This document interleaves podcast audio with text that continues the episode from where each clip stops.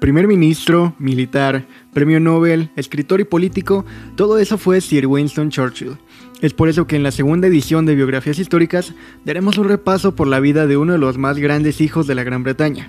Bienvenidos a Hablemos de Historia, yo soy Alex Martínez, comencemos.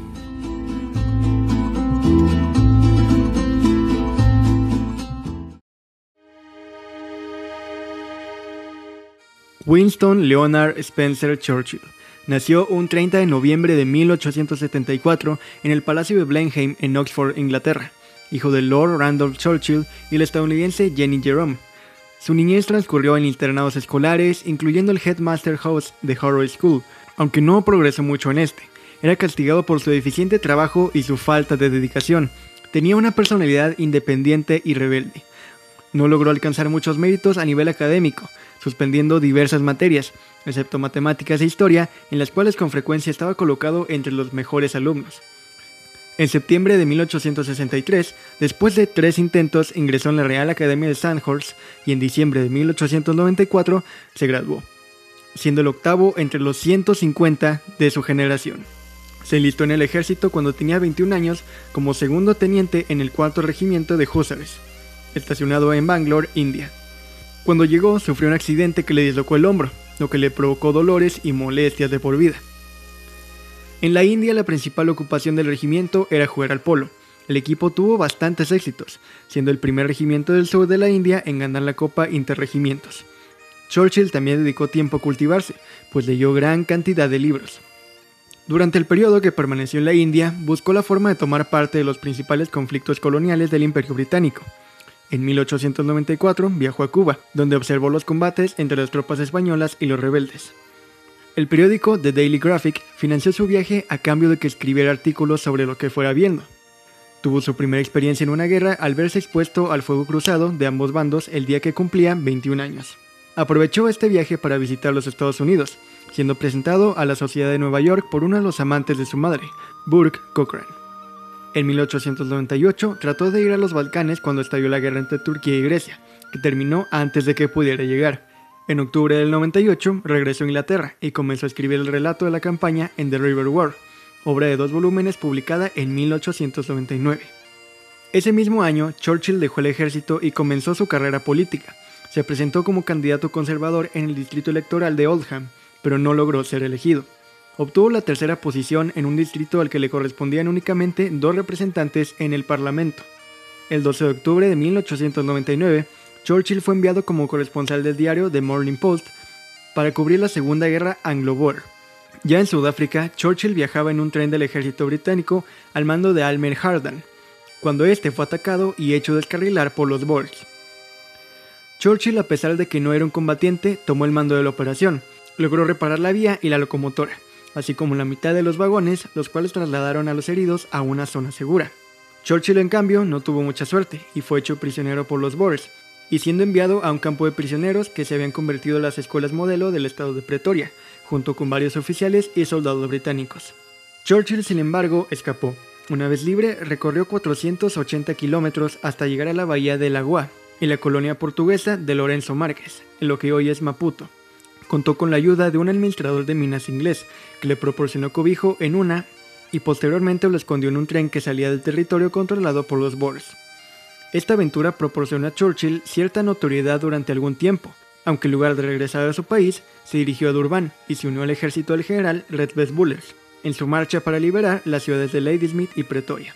Esta vez, si bien seguía siendo corresponsal de guerra, Churchill obtuvo una comisión en la caballería ligera de Sudáfrica, luchó en la batalla de Spion Cop y fue uno de los primeros en entrar a Ladysmith y Pretoria.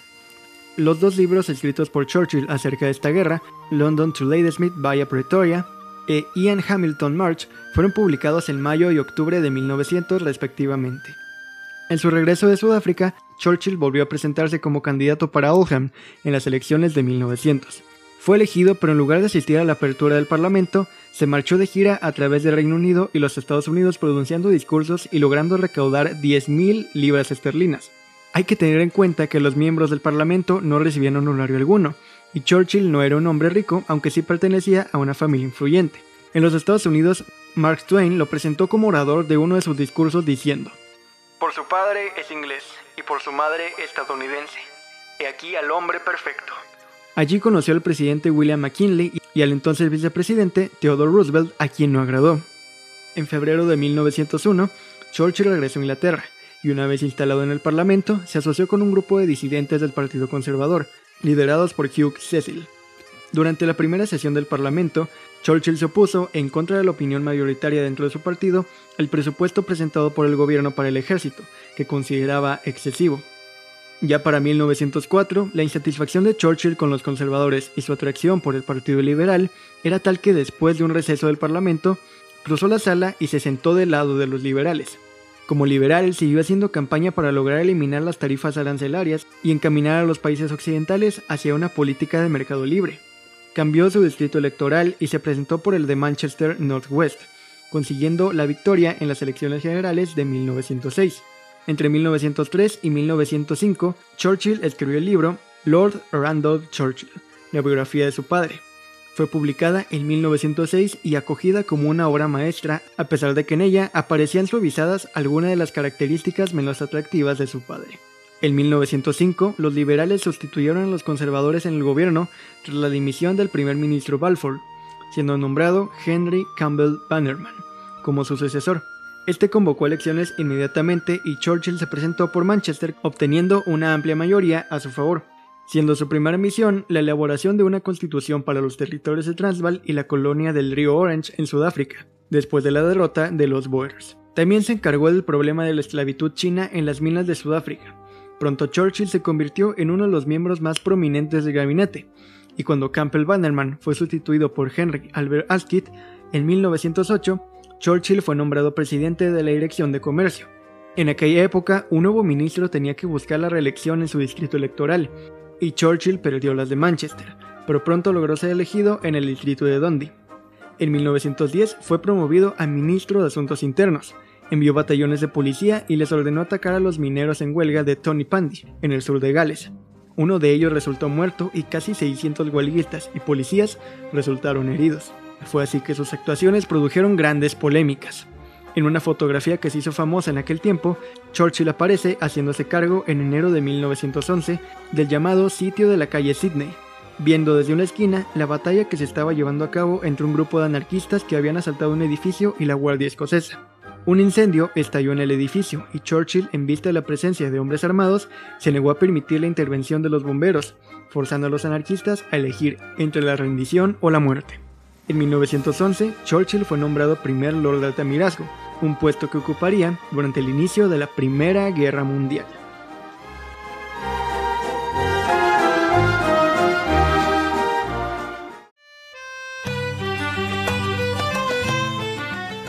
En 1915, como primer Lord de Altamirasgo, tuvo que enfrentarse con el caso del hundimiento del RMS Lusitania, que generó fuertes controversias. Existen documentos cuyos detalles han señalado, según ciertos historiadores, que Churchill podría haber sido negligente al dejar al barco sin escolta, lo que habría propiciado el hundimiento de este navío con el fin de hacer entrar a Estados Unidos en la guerra. Sin embargo, otros historiadores dudan de esta teoría, puesto que una entrada prematura de Estados Unidos habría privado a los británicos de los convoys de aquel país. Estos serían suspendidos durante cierto tiempo, ya que los estadounidenses no habían desarrollado lo suficiente su industria de guerra como para poder hacer frente al mismo tiempo a las necesidades británicas y a las suyas en 1915. Ese mismo año, su campaña como Lord de Altamirasgo comenzaría a terminar, pues en la batalla de Gallipoli sufrió un duro revés. La toma de esta península suponía tener el control del estrecho entre el mar Egeo y el mar Mámbara, que conectaba con la capital de Turquía, y este a su vez con el mar Negro y los rusos. Aunque la ofensiva se impulsó verdaderamente por el interés británico por acabar con el Imperio Otomano, esta se planteó como medio de ayuda a su aliada Rusia, ya que a partir del otoño de 1914 se había cerrado el estrecho del Bósforo y los Dardanelos al tráfico marítimo, lo que impedía a Francia y Gran Bretaña suministrar armas a Rusia. Ante esto, Churchill propuso una ofensiva el 19 de febrero de 1915 que apenas duraría, según él, unas horas. No obstante, la operación naval no tomó por sorpresa a los turcos y fracasó en el primer intento. De forma que mientras las fortalezas y defensas artilleras otomanas quedaron prácticamente intactas, gran parte de la flota anglo-francesa se fue a pique debido a las minas estratégicamente colocadas, y así los aliados fueron incapaces de acercarse a la entrada de la embocadura. Las campañas continuarían hasta enero de 1916, aunque se tiene constancia de que el 18 de marzo el entonces general Ian Hamilton, jefe de la Fuerza Expedicionaria del Mediterráneo, telegrafió a Londres advirtiendo la derrota. Tras ello la estrategia cambió, se pasó del bombardeo naval al desembarco de tropas, principalmente australianas, neozelandesas y británicas. De este modo, la contienda se reinició el 25 de abril y duró los próximos nueve meses, aunque de igual manera que en la primera ofensiva realmente estaba perdida desde el primer momento. Los aliados apenas pudieron avanzar unos kilómetros y al final la batalla se convirtió en una guerra de trincheras sin sentido hasta que los aliados abandonaron la batalla medio millón de muertos después. La retirada de tropas también supuso el cese de Churchill como primer Lord del Altamirasgo. Gallipoli le perseguiría el resto de su carrera política, aunque él siempre defendió que había sido víctima de una conspiración política y que altos cargos en Gran Bretaña y Francia no habían proporcionado todas las tropas solicitadas para el ataque. De igual manera, en diciembre del 16, Henry Asquith renunció como primer ministro y fue reemplazado por Lloyd George. Sin embargo, todavía no se consideraba prudente el traer de regreso al gobierno a Churchill, aunque en julio de 1917 fue nombrado ministro de armamento. Al finalizar la Primera Guerra Mundial, Churchill ocupaba las carteras de ministro de guerra y ministro de aire. Durante este periodo trató de reducir considerablemente el presupuesto militar, sin embargo, su principal preocupación fue la intervención de los aliados en la guerra civil rusa. Churchill era fuertemente partidario de ello, indicando que la causa de los bolcheviques debía ser estrangulada en su cuna. Se aseguró el aumento y prolongación de la participación británica en este conflicto, aun cuando existían serias divergencias en el gabinete y una mayoría opuesta en el Parlamento y en la población. En 1920, cuando las fuerzas británicas se retiraron, Churchill se las arregló para enviar armas a los polacos cuando estos invadieron Ucrania. En 1921 fue nombrado ministro de colonias. También en 1924 fue nombrado ministro de Hacienda y supervisó el retorno del Reino Unido al patrón oro, lo cual originó deflación, desempleo y una huelga de mineros que degeneró en la huelga general de 1926 sus decisiones dieron lugar a que el famoso economista John Maynard Keynes opinara que el regreso al patrón o estándar del oro llevaría al mundo a una depresión. Churchill más tarde consideró que esa había sido una de las peores decisiones que había tomado en su vida. El gobierno conservador fue derrocado en las elecciones generales de 1929. Churchill se convirtió en un disidente de su partido en relación a las tarifas de protección arancelarias y la autonomía de la India. En 1931, Ramsay MacDonald formó el gobierno nacional y Churchill no fue invitado a participar en él. En esta época atravesó el punto más bajo de su carrera, muy en especial cuando con motivo de la polémica de la relación entre el rey Eduardo VIII y Wally Simpson, Churchill no siguió la corriente de pedir la abdicación y les defendió a capa y espada. Pronto dirigiría su atención hacia Adolf Hitler y el peligro del rearme de la Alemania nazi. Por algún tiempo fue el único que denunció dicho rearme y abogó por la necesidad de fortalecer militarmente a Gran Bretaña. Su principal preocupación fue evitar que Alemania obtuviera la superioridad en la Fuerza Aérea, que desgraciadamente consiguió en 1938 a pesar de las advertencias de Churchill. En aquellos años, alejado de la vida partidista y debido a sus contactos con militares y cargos relevantes de la administración, llegó a estimar que Alemania estaba gastando 1.500 millones de libras al año en armamento, estimación que posteriormente se demostró muy cercana a la realidad. Churchill no pudo más que observar con desaliento cómo la política de Neville Chamberlain estaba haciendo agotar las únicas posibilidades de evitar una guerra en Europa. Frente a las pretensiones de Mussolini en Etiopía, el gobierno británico se mostró firme en advertir a Italia de sus consecuencias apoyado por la Liga de Naciones, pero a la hora de la verdad, la Liga de Naciones no impuso ningún tipo de sanciones y mucho menos ninguna medida militar. Hitler observó el acontecimiento y Mussolini, el cual recelaba del germano por sus pretensiones en Austria, decidió unirse a su causa en contra de las democracias europeas. Hitler a continuación ocuparía el corredor del Rin, que años antes Francia había desocupado como gesto de buena voluntad. Ante la pasividad de Francia y el Reino Unido, Hitler lo intenta en Austria, y aunque un primer intento de golpe de Estado para derrotar al canciller austriaco fracasa, por fin en 1938, Hitler consigue la ocupación del país ante la incredulidad de las demás potencias. Hasta ese momento Churchill aún cree posible evitar la guerra, pero Hitler pone sus ojos en los sudetes de Checoslovaquia, y ante estas pretensiones la Unión Soviética propone un acuerdo a Francia y Reino Unido para unirse en contra de Hitler si lo intenta. Esta oferta no es escuchada por ambas potencias a pesar de las simpatías de Churchill a esta idea, pero Francia cree suficiente el acuerdo con Checoslovaquia de actuar en caso de invasión, y ni Polonia ni Rumania estaban dispuestas a dejar pasar tropas soviéticas por sus territorios. Chamberlain, en un intento para evitar lo peor, viaja a Múnich y consigue arrancar de Hitler un acuerdo de renunciar a cualquier otra pretensión territorial en Europa a cambio de que el gobierno de Praga reconozca un régimen de autonomía para la región de los Sudetes de mayoría alemana. Chamberlain regresa a Londres exhibiendo el acuerdo y declarando que era un acuerdo de paz para una era. Fue entonces cuando Churchill reprochó a Chamberlain. Se le dio elegir entre la guerra y la deshonra. Eligió la deshonra y tendrá la guerra. Los acontecimientos se precipitaron. El presidente de Checoslovaquia entiende que Francia no acudirá en su ayuda.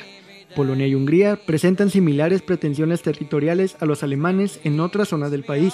El presidente del gobierno checoslovaco dimite y el ejército se disuelve, con sus más de 30 divisiones que habrían contenido un ataque alemán. La Unión Soviética toma nota y no ve más salida que un acuerdo con Alemania para garantizar su integridad territorial ante la inoperancia y falta de consideración de Francia y Reino Unido. Por si fuera poco, Hitler, lejos de renunciar a sus pretensiones territoriales, no solo ocupa los Sudetes, sino que pone sus ojos en Polonia. A Chamberlain no le queda más remedio que advertir a Hitler que si Alemania invade Polonia, el Reino Unido le declararía la guerra, y Francia lo secunda. Pero como todos sabemos, Hitler invade Polonia el 1 de septiembre de 1939 y tres días después, pasadas las 11 de la mañana en Londres, Neville Chamberlain anuncia oficialmente que el Reino Unido inicia hostilidades y la Segunda Guerra Mundial da comienzo en Europa.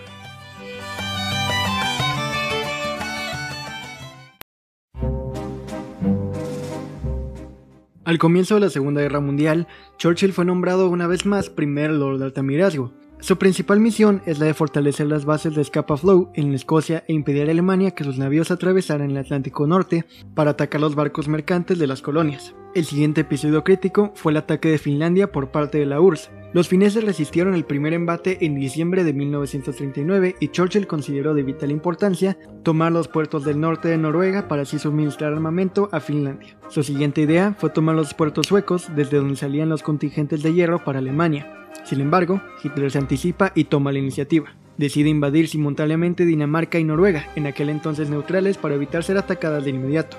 Churchill decide contraatacar y mandar una flotilla a los puertos noruegos tomados por los alemanes pero sin éxito. El fracaso de la operación en Noruega pone en serios aprietos a Chamberlain, que tras varias sesiones de control en el Parlamento tiene que soportar duras críticas. Churchill, a pesar de los errores de Chamberlain, asume toda la responsabilidad del fracaso, pero no es suficiente. Chamberlain presenta su dimisión y el rey propone a Churchill la formación del gobierno, que se daría a conocer el 11 de mayo de 1940. Dos días después pronuncia su primer discurso como primer ministro ante la Cámara de los Comunes. No tengo nada más que ofrecer que sangre, esfuerzo, lágrimas y sudor.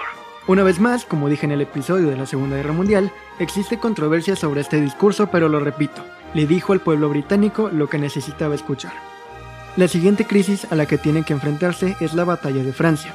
A finales de mayo de 1940, Hitler decide atacar Holanda, Bélgica y Francia. La primera cae en días, mientras que Francia y Bélgica apenas pueden retener los ataques en los carros blindados alemanes. Por fin, el 25 de mayo de 1940, los alemanes rompen la primera línea de defensa cerca de Sedan.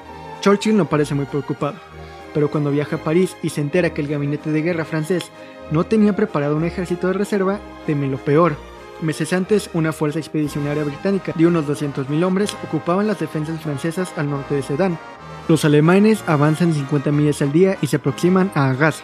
El gabinete de guerra francés propone la idea de que los ejércitos al norte de la brecha alemana se muevan hacia el sur para encontrarse con los alemanes para retenerlos mientras las divisiones francesas en el centro y sur del país se moverían hacia el norte para atacar a los alemanes por el flanco sur. Sin embargo, las divisiones francesas ni siquiera se reorganizan. La fuerza británica se encuentra atrapada en el momento que los alemanes llegan al mar tomando Boulogne. Churchill acepta la idea de retroceder a Dunkerque y ser evacuados abandonando todo el equipo.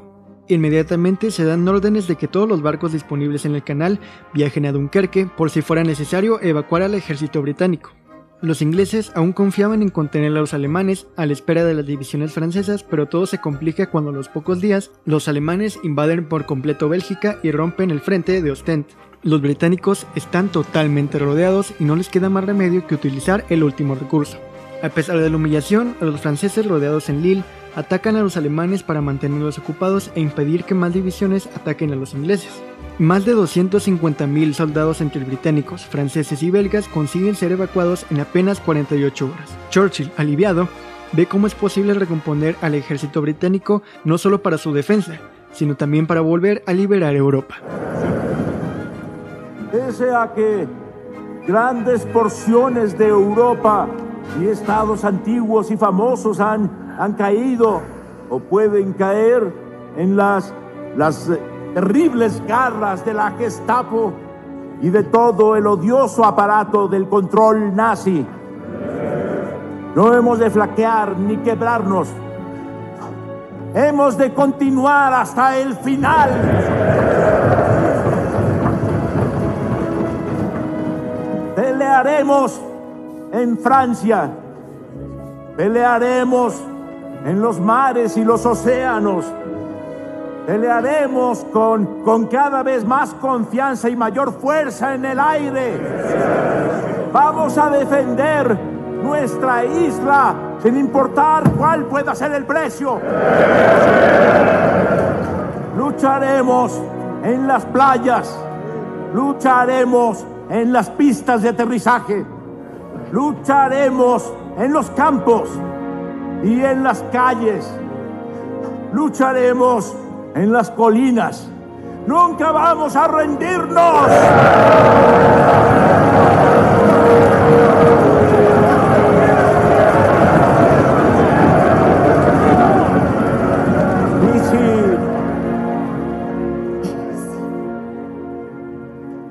Si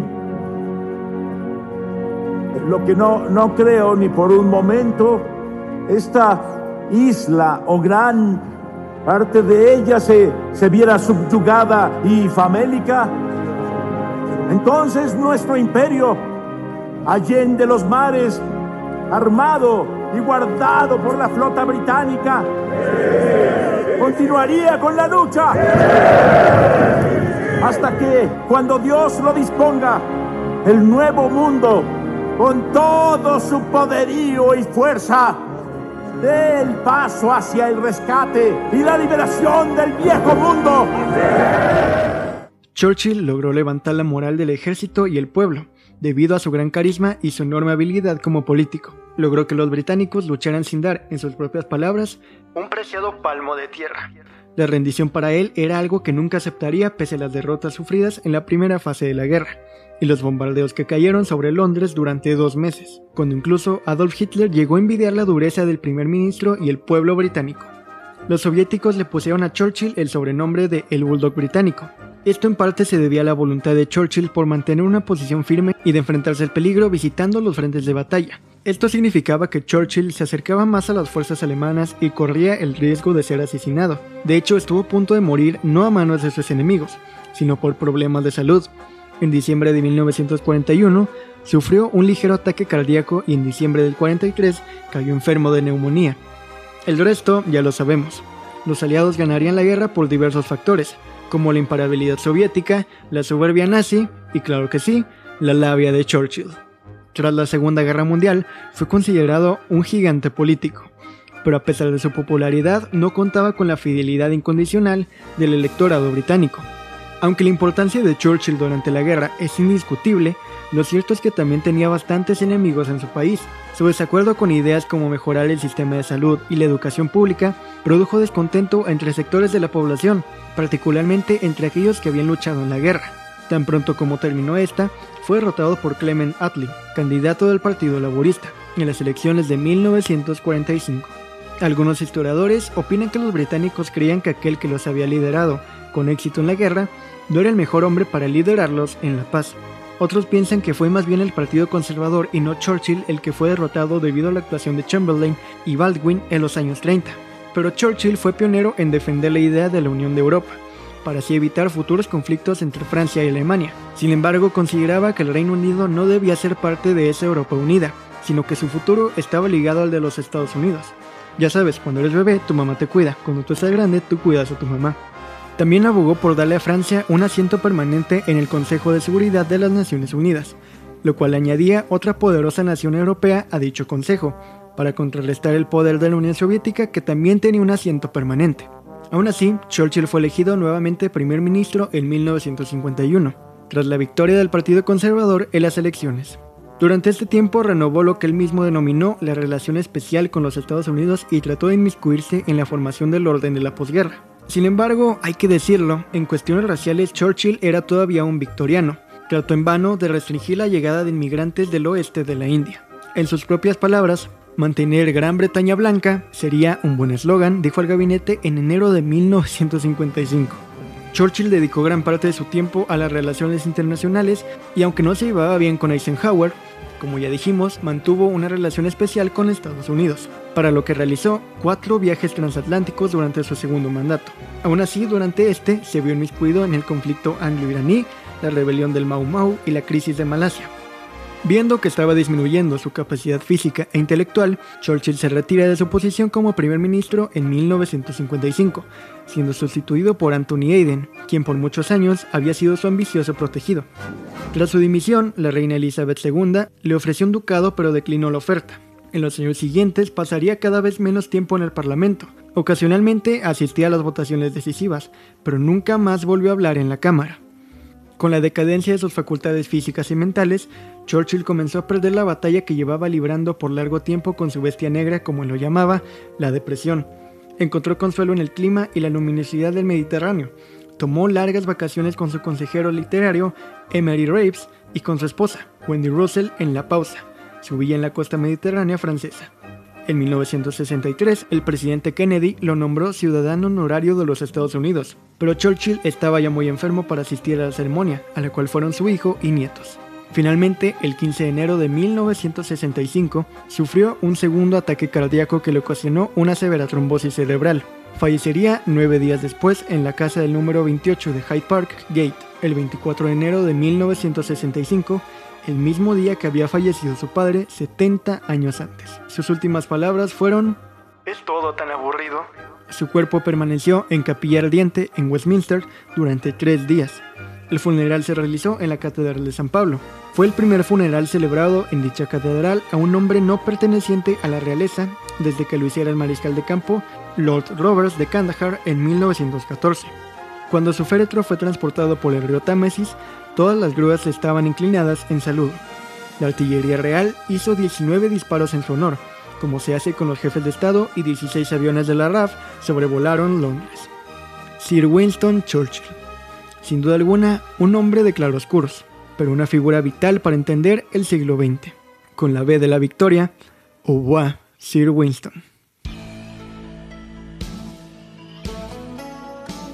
Y es así como terminamos el episodio 42 de Hablemos de Historia. Espero que te haya gustado, te hayas entretenido aprendido algo nuevo y me gustaría que no terminaras de oír este capítulo sin que le dieras seguir en Spotify o suscribirte en Google y Apple Podcast o en YouTube. Es totalmente gratis y así te mantienes hablando de historia con tus compas y familiares. De la misma manera, me gustaría agradecerte por formar parte de este proyecto que día a día crece un poquito más gracias a algo tan simple como que escuches este u otro capítulo. Así que muchas, pero muchas gracias, sensual e histórico escucha.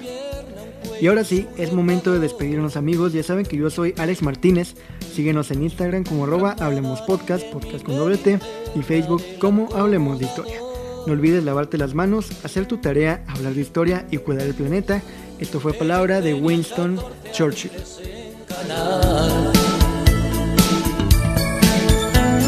Sobre la rodilla Rebeca para disimular.